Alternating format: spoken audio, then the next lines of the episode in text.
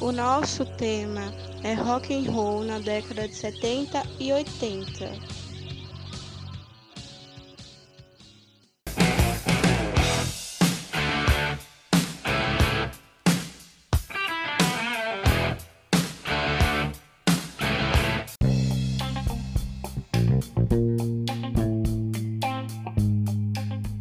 Década de 70, várias bandas de rock de renome e que existem até hoje nasceram nessa década.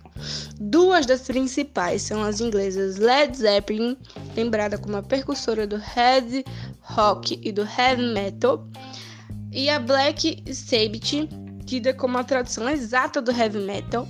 Ao longo da década, surgiram outros grupos fundamentais desse subgênero é, como Judas Priest, Iron Maiden e Motorhead. Também nos anos 70 popularizou-se o rock de arena, com bandas capazes de lotar estádios tais como Queen, Kiss, Aerosmith, Scorpions e ACD/DC. No final da década surgiu mais um subgênero do rock, o punk, que teve como principais nomes os norte-americanos Ramones e os ingleses The Clash e Sex Pistols. Banda, bandas como Deep Purple, Van, Van Halen, Alice Corpus e Rainbows como Ronis James Dio, considerado por muitos como a melhor voz do heavy metal, também nasceram nos anos 70. Outras figuras importantes para o rock nessa década foram Eric Clapton e Dave Bowie, mais conhecidos como Cam Camaleão do rock. No Brasil, nomes como Raul Seixas, Novos Baianos e Secos e Molhados, como Ney Mato Grosso, também tiveram destaque nessa época.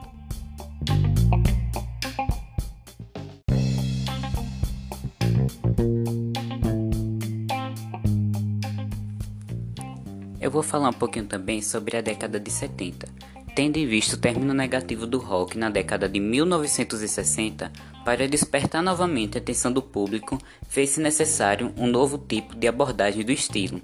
Para este fim, ganha força no início da década de 1970 o estilo chamado rock progressivo, influenciado por bandas bastante técnicas de rock dos anos de 1960, como Cream, pelas óperas de rock como Tom e de Tell You, pela música erudita e por outras vertentes artísticas diversas, artes plásticas, cinema, dramaturgia, etc. As bandas do estilo faziam uso experimental de diversas formas de captura sonora. O principal nome deste novo estilo foi a banda Pink Floyd, fundada em 1968 na Inglaterra pelos universitários Cindy Barrett, guitarrista, compositor e vocalista, e Roger Waters, baixista, também integrado inicialmente pelo baterista Nick Manson e pelo tecladista Richard Witt. No final da década de 1960, a banda começou a ganhar notoriedade devido às suas obras dentro do chamado rock experimental ou psicodélico. Cindy Barrett, inclusive, foi um dos guitarristas pioneiros em explorar efeitos de distorção combinados com instrumentos poucos comuns ao rock, triângulos, sinos, xilofones, etc. No Brasil, o progressivo é representado pela banda Casa das Máquinas, principal banda de rock do Brasil na época. Menos interessados em despertar a curiosidade do público, que ainda tinha um certo preconceito com rock devido ao fim da década anterior, mas, ainda assim, se popularizando rapidamente entre jovens roqueiros, surgiu o hard rock e hard metal, tendo como principais características uma sonoridade pesada devido aos fortes efeitos de distorção e ao alto volume com que se costuma ser tocado, o estilo passou a representar a principal referência do rock propriamente dito. Seus principais representantes nessa época foram, foram Led Zeppelin, que posteriormente incluiria o, no hard rock características de, de, diversos outros, de diversos outros estilos musicais como blues e folk, que até mesmo o próprio reggae, o deep purple e o black spirit. Nesta última, graças às suas letras que falavam com ironia e agressividade da Igreja Católica e Protestante nos, nos Estados Unidos, foi a banda que mais teve seu papel propriamente crítico dentro da sociedade.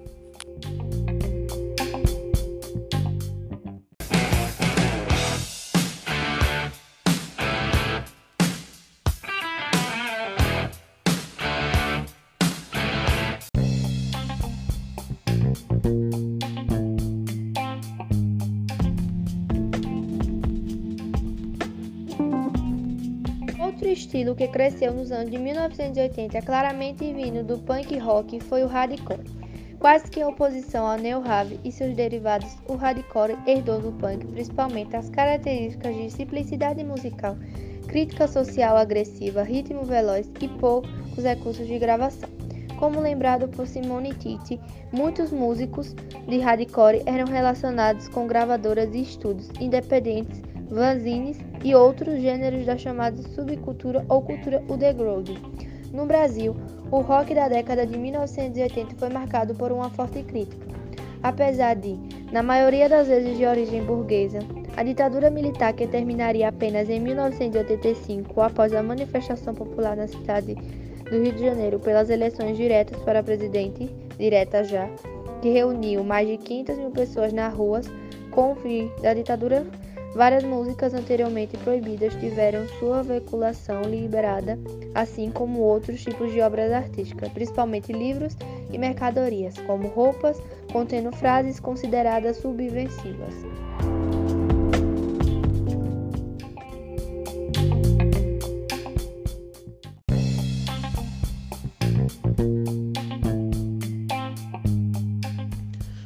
Década de 80 com o início da década de 1980, dois dos principais estilos a atingir seu auge nos anos 70, o rock progressivo e o punk rock, passavam a perder sua força em cena musical.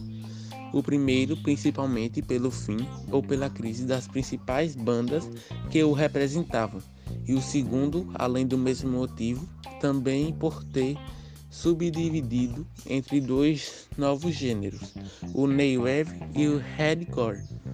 O New Wave, como citado por Simone Tinti do site Club Rock, era a combinação entre o punk e o pop, crítica social do punk.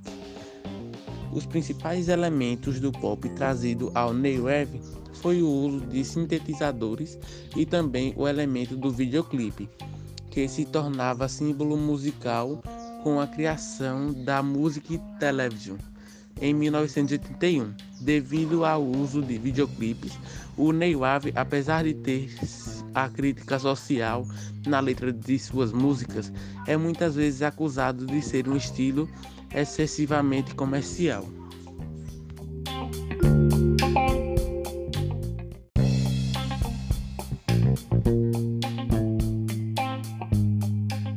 1980 o rock ficou muito famoso. Em 1980 o rock foi marcado pelos, pelos, pelas vestimentas ousadas e pelas roupas coloridas e penteados bem diferentes. Em 1985 tivemos a primeira edição do Rock in Rio. Essa primeira edição trouxe vários cantores nacionais e internacionais, como trazem até hoje até porque o Rock in Rio vem ocorrendo há muitos anos. Ainda hoje ocorre no mesmo lugar, no Rio de Janeiro.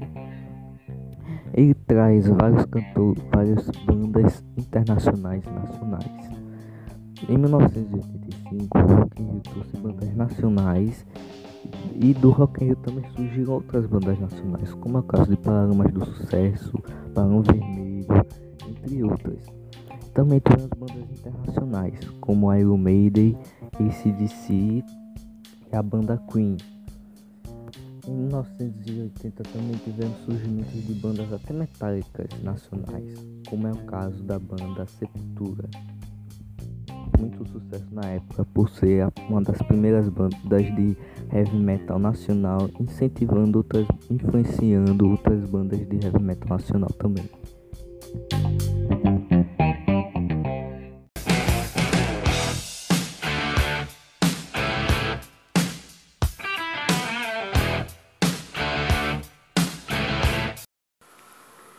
Estamos encerrando agora o nosso podcast. Obrigado por ter escutado até o final, alunos do Colégio Mundial.